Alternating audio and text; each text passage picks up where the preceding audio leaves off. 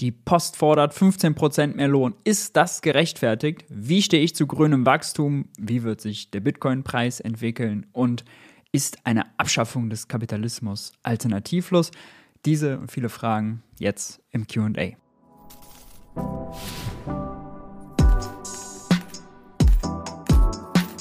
Hi und herzlich willkommen bei Geld für die Welt. Ich bin Maurice und heute beantworte ich eure Fragen.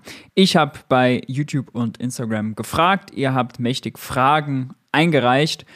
Das hier ist der erste Teil, es wird noch einen zweiten geben, weil es zu viele Fragen waren. Aber wir faseln nicht lang drum rum, wir gehen gleich rein. Denkst du, dass Fiskalregeln in der EU komplett abgeschafft werden sollten? Oder kannst du dir ein Design vorstellen, welches du dem kompletten Abschaffen vorziehen würdest? Spannende Frage, kriege ich immer wieder gestellt. Also erstmal muss man sagen, dass die Schuldenregeln in der EU abgeschafft werden, ist ja komplett unrealistisch. Äh, selbst von Gewerkschaftsseite wird sich nur zugetraut, ganz minimale Änderungen äh, vorzuschlagen. So hat zum Beispiel das gewerkschaftsnahe Institut IMK vorgeschlagen, die Schuldengrenze von 60 Prozent Schulden im Verhältnis zur Wirtschaftsleistung auf 90 Prozent anzuheben. Würde damit irgendwas sich groß verändern? Nein, weil die meisten Länder haben mehr Schulden und gerade die, die ja als Krisenländer gelten, Italien, Griechenland, Spanien, die liegen da weit drüber. Äh, ob die Grenze bei 60 oder 90 Prozent liegt, macht denen, äh, hilft denen überhaupt nicht weiter. Deswegen ist, äh, sind die Vorschläge da sehr moderat und ich bin da sehr, sehr skeptisch, dass man äh, da was ändern kann. Aber in einer idealen Welt, sagen wir mal so, dann braucht man diese Fiskalregeln äh, nicht unbedingt. Ähm, ich glaube, oder so Schuldenregeln. Ich glaube ja, häufig wird ja argumentiert, ja, sonst wäre der Anreiz da, unendlich Schulden zu machen und bla bla bla. Also eine Regierung, die nicht gut wirtschaftet, die dafür sorgt, dass es hohe Arbeitslosigkeit gibt, die äh, vielleicht es sogar in andere Richtung übertreibt, ja, so viel Geld raushauen würde, dass man wirklich Inflation äh, erzeugt. Inflation ist total unpopulär, das erleben wir gerade. Also äh, allein der Wähler würde eine schlecht wirtschaftende Regierung abwählen. Dafür braucht man jetzt solche Schuldenregeln, glaube ich nicht. Allerdings ist es schon so, dass Regeln bei der Fiskalpolitik nicht ganz unsinnig sind. Denn wenn man jetzt auf allen Ebenen, EU, ähm, Nationalstaaten, Bundesländer, Kommunen, wenn man überall jetzt sagen würde, es gibt keine Regeln, dann könnten alle gleichzeitig äh, viel, viel mehr Gas geben und dann ist es unkontrolliert. Dann ist es chaotische Fiskalpolitik, äh, wenn die Länder, die Kommunen und der Bund gleichzeitig aufs Gaspedal treten. Das muss schon koordiniert sein. Dafür kann man Regeln machen. Nur, wir haben ja das Problem, ähm, auf EU-Ebene strenge Schuldenregeln. Wir haben uns selber die Schuldenbremse verpasst. Also äh, Christian Lindner ist eingeschränkt. Wir haben auf, bei den Ländern noch eine strengere Schuldenbremse, die erlaubt 0,0% Schulden. Und jetzt haben wir äh, noch die Debatte, dass die Kommunen, gerade die, die überschuldet sind, zwar einerseits Altschulden abgenommen bekommen sollen, was gut ist, aber halt auch eine neue Schuldenbremse bekommen. Also haben wir überall viel zu strenge Regeln. So funktioniert es äh, auch nicht. Frage Nummer zwei. Wenn die Deutsche Post 4 Milliarden Gewinn macht, ist es dann unrealistisch für rund 150.000 Mitarbeiter eine Gehaltserhöhung von 15 Prozent zu erwarten? Nö, ist äh, nicht unrealistisch. 15 Prozent klingt jetzt erstmal hart, aber man muss ja auch sehen, dass die Lohnentwicklung davor total schwach war. Also die haben einiges wieder gut zu machen. Außerdem ist äh, der Gewinn der Deutschen Post, glaube ich, sogar 8 Milliarden gewesen. Ja, äh, und die Arbeitsbedingungen bei der Post sind verdammt schlecht. Die sind sogar so schlecht, dass die Deutsche Post auch über Personalmangel klagt und deswegen ihren gesetzlichen Pflicht, zum Beispiel 80 Prozent der Briefe am nächsten Tag äh, zu bringen, auszuliefern, nicht mehr nachkommt. Da bettelt sie jetzt darum, dass das geändert wird. Ja, warum kann sie das nicht? Weil sie Personalprobleme haben. Sie haben jetzt Personalprobleme, ja, weil sie schlechte Arbeitsbedingungen hat. Könnte sie was daran ändern, mit Blick auf die 4 bzw. 8 Milliarden Euro Gewinn? Ja, die können sich höhere Löhne leisten. Na klar. Frage Nummer drei, sehr interessante Frage. Warum steigen die Löhne nicht, obwohl viele Stellen nicht besetzt sind, die doch benötigt werden? Ah, das ist genau das Rätsel. Normalerweise würde man ja sagen, wenn was knapp ist, wird was teuer. Wenn also Fachkräfte und Arbeitskräfte knapp sind, wie man ja Tag ein, Tag aus hört, dann äh, müssten doch die Löhne auf breiter Front ja durch die Decke gehen. Das passiert aber nicht. Ähm, vielleicht, weil Arbeitskräftemangel nur ein äh, vorgeschobenes Argument der Arbeitgeberseite ist, denn es gibt schon also schon einige Widersprüche. Ja. Wir haben zum Beispiel 1,8 Millionen offene Stellen. Ähm, davon sind 1,4 Millionen sofort zu besetzen, die anderen erst in ein paar Monaten. Und dann haben wir 3,3 Millionen Menschen, die arbeitslos sind. 2,5 äh, Millionen offiziell plus Unterbeschäftigte. Und dann haben wir nochmal 1,2 Millionen Menschen, die unfreiwillig in Teilzeit arbeiten, also eigentlich gerne mehr Stunden arbeiten würden, aber halt nichts finden. Und dann noch eine ganze Menge an Menschen, insbesondere Frauen, die nur Teilzeit arbeiten, weil es zum Beispiel keine Nachmittagsbetreuung gibt, weil äh, es Probleme mit dem Kita-Platz gibt, äh, weil sie pflegen müssen, Angehörige, ja, all sowas. Da könnte man auch Infrastruktur äh, und Care-Dienstleistungen anbieten, um dort mehr Arbeitskräfte zu mobilisieren. Und wenn man die Zahlen jetzt mal gegeneinander rechnet, dann kommen trotzdem viele Arbeits, viel, viel mehr Arbeits, man viel, viel mehr Arbeitssuchende, sagen wir so, als offene Stellen. Und deswegen, also es gibt diesen Druck am Arbeitsmarkt, wie immer herbeigeredet wird, nicht. Also es ist ein lautes Gejammer der Arbeitgeber. Interessant ist auch, dass äh, ungefähr ein Fünftel der Stellen laut Befragung der Arbeitgeber nicht besetzt wird, weil die Lohnforderungen zu hoch sind. Also die Arbeitgeber könnten mehr Leute einstellen, nur müssten sie halt höhere Löhne zahlen. Äh, und es gibt noch einen ganzen gewissen Prozentsatz für den, die den Job ablehnen, weil die Arbeitsbedingungen nicht passen. Also Arbeitskräftemangel und Fachkräftemangel, ja, ließe sich aber äh, zu einem Großteil beheben, indem man bessere Konditionen bietet. Und ich finde, man darf beides auch nicht durcheinander diskutieren, weil Arbeitskräftemangel heißt ja tatsächlich, also geht davon aus, es werden mehr Stellen gesucht, als wir Menschen haben. Das ist faktisch falsch. Fachkräftemangel ist ja ein Matching-Problem. Also dann, dass man vielleicht nicht die Leute findet mit den richtigen Qualifikationen. Auch da gibt es aber viele Widersprüche, dass zum Beispiel nur jedes fünfte Unternehmen ausbildet. Ja?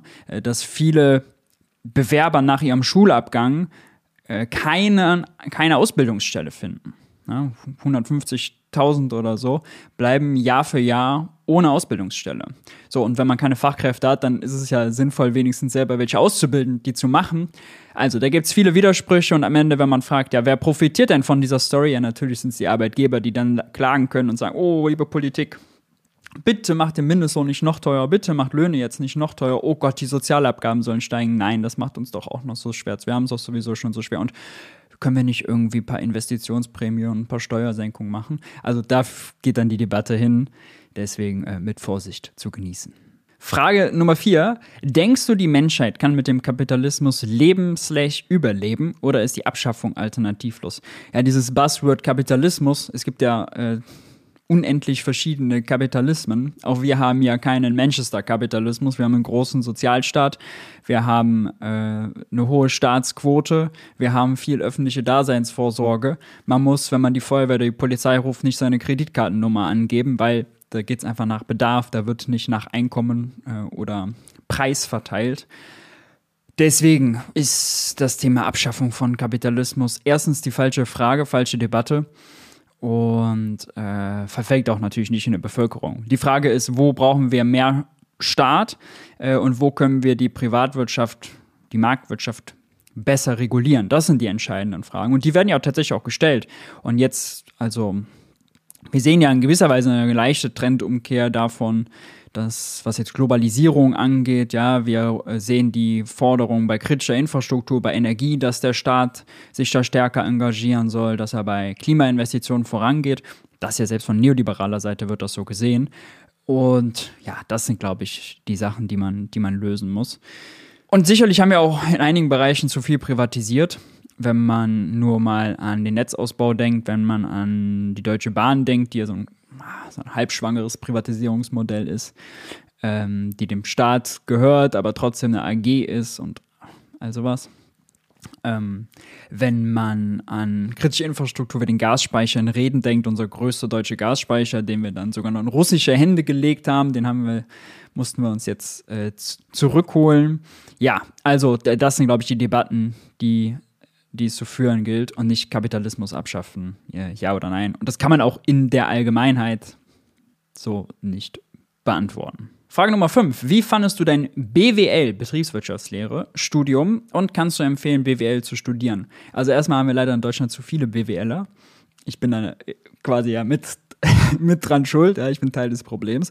Äh, wir bräuchten, wenn man sich anguckt, was Deutschland gut täte, äh, mehr Handwerker, mehr Ingenieure, mehr Mediziner äh, und weniger BWLer. Aber für denjenigen, der sich dafür interessiert, wie funktioniert ein Unternehmen, ist das, das, ist das ein gutes Studium. Ja, es wird immer ein bisschen verrufen, so mit BWL-Justus und so. Und das liegt, glaube ich, daran, dass es ja einfach zu viel, zu viel davon gibt. Aber an sich ist zu lernen, wie ein Unternehmen funktioniert und wie, wie man es äh, führt und ausrichtet, schon sehr sinnvoll. Und ich bereue das auf keinen Fall weil, also ich bin ja nachher gewechselt von der Betriebswirtschaftslehre zur Volkswirtschaftslehre. Das ist nicht, wie funktioniert ein Unternehmen, sondern wie funktionieren alle. Habe sozusagen beide Sichtweisen, ja, im Kleinen und im Großen. Und äh, ich profitiere häufig davon. Aus beiden Bereichen, wenn man dann über das andere redet, als BWLer über VWL oder als VWLer über BWL, äh, macht man nämlich mal gerne äh, Fehler oder stellt unrealistische Forderungen und allein schon Buchführung, Bilanzierung, sowas zu können, immer gut. Also, Deutschland braucht weniger BWLer, aber wer trotzdem BWL machen will, kann ich, kann ich schon empfehlen. Ich habe es in Kombination mit einer Ausbildung gemacht zum Großhandelskaufmann, habe also auch äh, ganz normalen IHK-Abschluss gemacht und äh, im Unternehmen gearbeitet.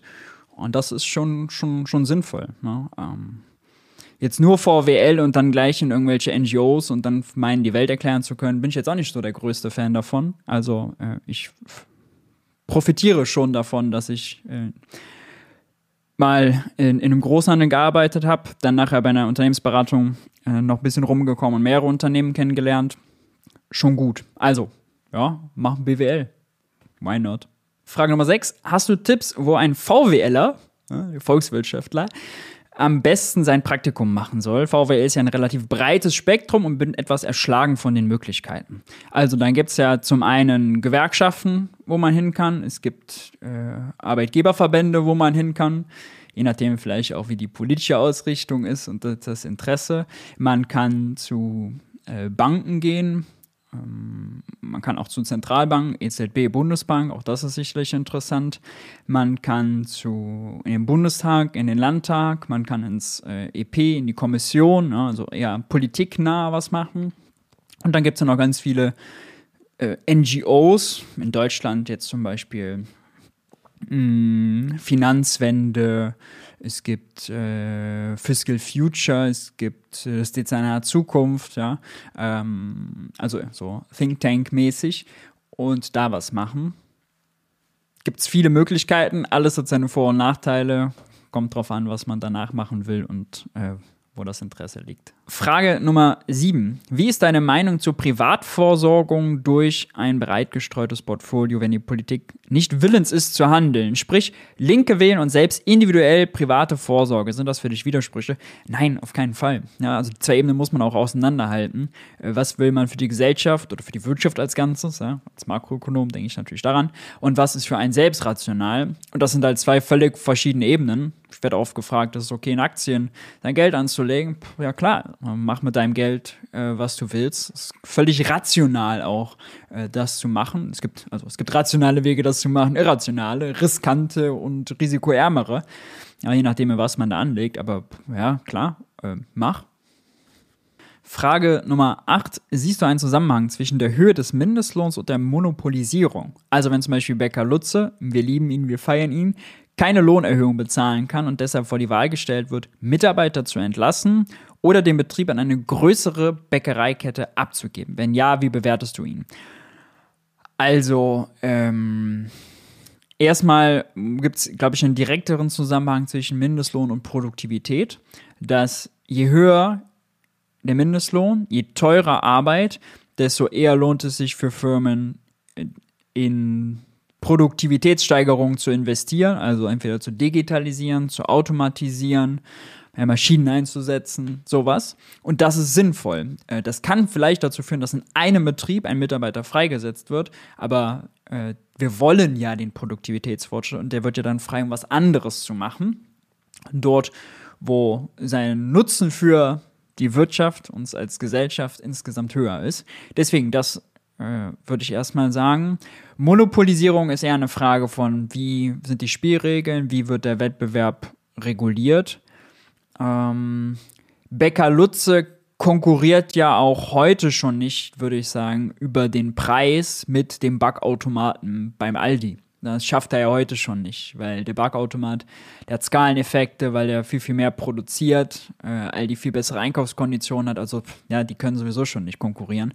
Die Konkur Preis ist ja auch nicht das einzige Konkurrenzmerkmal. Äh, also Bäcker Lutze äh, hat dann mehr Qualität, besseren Service, sowas. Also die entscheidende Frage ist dann, ob die wirklichen Konkurrenten von Bäcker Lutze, andere Kleinbäckereien, äh, ob es dann einen Verdrängungswettbewerb gibt, wenn man den Mindestlohn einführt. Aber auch da würde ich sagen, nein, weil die ja gegeneinander konkurrieren, wenn alle den Mindestlohn bezahlen müssen, dann sind das ja gleiche Spielregeln, gleiche Bedingungen für alle. Deswegen sehe ich den Zusammenhang tatsächlich nicht. Frage Nummer 9. Ist es wirklich sinnvoll, jetzt in Klimaschutz staatlich zu investieren? Ich meine, es fehlt dann nicht an Geld, sondern an Fachkräften, die Wärmepumpen oder Photovoltaikanlagen installieren könnten und an Material. Da könnten dann zusätzliche Investitionen doch tatsächlich die Inflation treiben, oder? Ja, äh, die Analyse ist erstmal richtig. Bei Vollauslastung unserer Ressourcen muss man priorisieren. Wenn man das nicht macht, kann das nachfrageseitig die Inflation treiben, kann das die Wirtschaft überhitzen. Aber sollten wir jetzt deswegen nicht in Klimaschutz investieren? Nein, wir sollten schauen, dass wir Ressourcen freisetzen. Also wir setzen, wir haben Arbeitskräfte, äh, die wir jetzt ja in gewissen Bereichen einsetzen, wo sie uns weniger nützlich sind, als wenn sie Wärmepumpen montieren oder Photovoltaikanlagen installieren würden. Ja, man braucht zum Beispiel in Zukunft, das, das hat Habeck bei seinem großen Wärmepumpengipfel gesagt, weniger Schornsteinfeger und die können Quereinsteiger Umschulungsprogramme machen, halbes Jahr, Jahr, um dann Wärmepumpen zu installieren. Wenn das wichtiger ist, zahl den Bonus. Zahl allen jungen Menschen, die Handwerker, Ingenieur, Architekt, Monteur, was auch immer werden, halt einen Bonus für die Ausbildung, ja, wenn wir das als Staat brauchen. Auf die Idee würde ja auch niemand kommen, wenn jetzt Krieg wäre und sagen, oh, wir haben Vollbeschäftigung, dann gibt es keine Soldaten. Ja, auch dann würde man die Leute ja daraus äh, bezahlen, würde man, würde, würde man irgendwie Industrie, würde man Waffenfabriken viel Geld geben, damit die mehr Mitarbeiter einstellen können. Das ist ja eine Mobilisierungsfrage und eine Frage, wo setzen wir unsere Ressourcen wie ein? Dazu haben wir, kann der Staat äh, tatsächlich ja zum Beispiel auch, könnte die Steuern erhöhen, ja, dann hat die Privatwirtschaft weniger Geld, dann gibt es weniger Konsumgüterproduktion, dann werden ja auch reale Ressourcen frei, Mitarbeiter, die dann da eingesetzt werden könnten. Aber er kann auch einfach regulieren. Ja? Also wenn er halt sagt, nee, RWE macht, Braunkohle ist halt früher Schluss, dann werden ja auch da Fachkräfte zum Beispiel frei, die dann für anderes genutzt werden können. Wir könnten sagen, ja, der Finanzsektor, der ist uns zu groß. Äh, der Unternehmensberatersektor, der schafft nicht wirklich was, der ist uns zu groß. Dann regulieren wir halt da ein bisschen rein, dass Leute frei werden, die halt anderes machen. Also da kann der Staat priorisieren und Anreize setzen. Äh, das sehen wir in anderen Bereichen auch. Also wir müssen, das ist eigentlich die Botschaft, gegen den Klimawandel mobilisieren, als führten wir einen Krieg. Es geht so ein bisschen in die, in die Richtung vom Buch von Ulrike Herrmann, die eine Kriegswirtschaft fordert. Nur, ich würde eben nicht im ersten Linie sagen, das heißt dann rationieren und so, sondern einfach mobilisieren. Damit zusammenhängt Frage 10. Wie stehst du zu grünem Wachstum? Kann ich schnell machen. Ist das Bruttoinlandsprodukt ein guter, ein guter Maßstab? Nein. Äh, sollten wir schauen, dass das Bruttoinlandsprodukt immer wächst? nicht unbedingt. Sollten wir schauen, dass wir wenig Inflation haben, dass wir Vollbeschäftigung haben und dass gleichzeitig unsere sozialen und ökologischen Ziele erreicht werden? Ja. Zählt zu diesen ökologischen Zielen, dass es weniger Emissionen geben soll? Ja. Haben wir Bereiche, in denen wir wachsen müssen? Ja, die größer werden müssen. Windkraft, Solar, was auch immer. Batterie, Strom, Bahn, Kreislaufwirtschaft, Dienstleistungen, all das soll bitte, bitte größer werden und wachsen. Also es gibt Bereiche, die schrumpfen müssen, ja. Kohle zum Beispiel. Ähm, heißt das am Ende, es ist relevant, ob da beim Bruttoinlandsprodukt was Höheres oder was Niedrigeres rauskommt? Nicht unbedingt.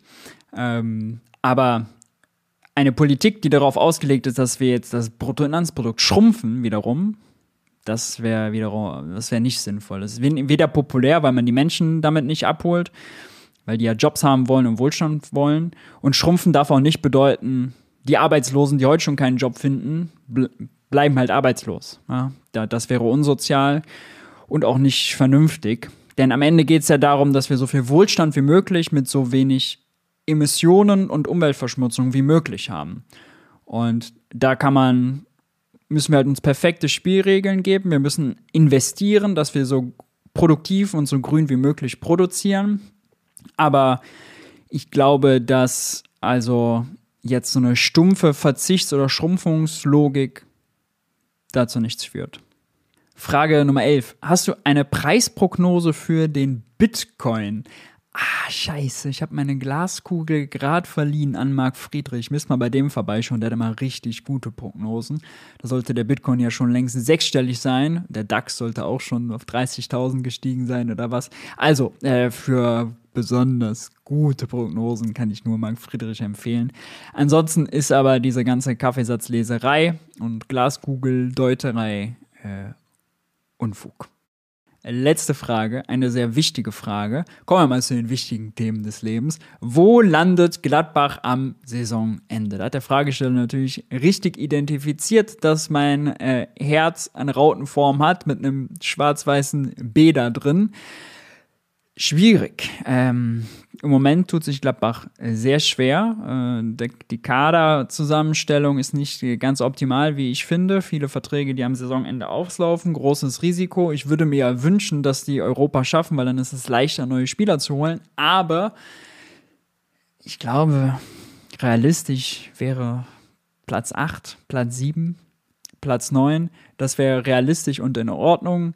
Alles, was Platz, Richtung Platz 6 geht, wäre schon ein Träumchen, eine positive Überraschung. Darüber brauchen wir, Plätze darüber brauchen wir nicht reden. Plätze darunter wäre eine Enttäuschung. Ja. Hm. Meine Brussen.